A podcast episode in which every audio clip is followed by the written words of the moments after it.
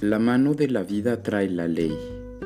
En la carta a los Gálatas capítulo 3 versículo 1 al 5, si tomáramos una imagen y nos preguntáramos, ¿quién trae la ley en su mano?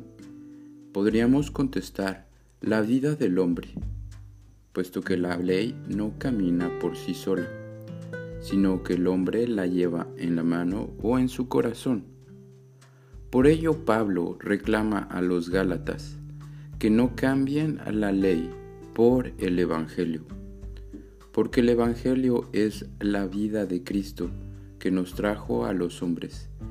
Es Cristo mismo que como en la creación recrea nuestra alma y da vida por el Espíritu Santo. Entonces hay como dos eh, diversos efectos el del Evangelio y el de la ley.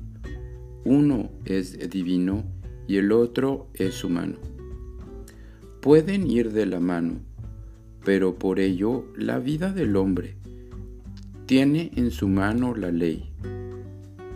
Lleva la vida de Cristo y lleva en su mano tal vez la ley.